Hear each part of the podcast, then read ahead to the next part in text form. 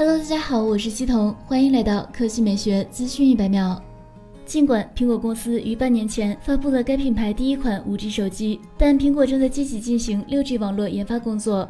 苹果公司本周发布了招聘广告，为下一代移动网络招聘无线系统研发工程师。列表中显示，这些岗位的工作地点位于苹果在硅谷和圣地亚哥的部门。这些分公司致力于无线技术和芯片设计。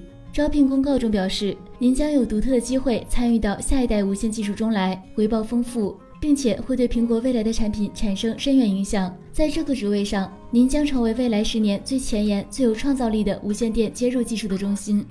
来看第二条新闻，苹果最近申请了一项新的设计专利。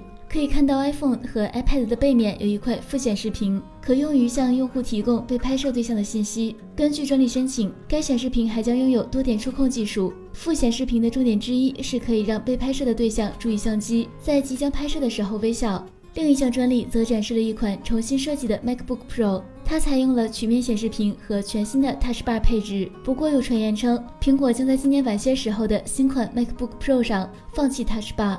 采用略微全新的设计，并将包括传统的物理功能键。好了，以上就是本期科技美学资讯每秒的全部内容，我们明天再见。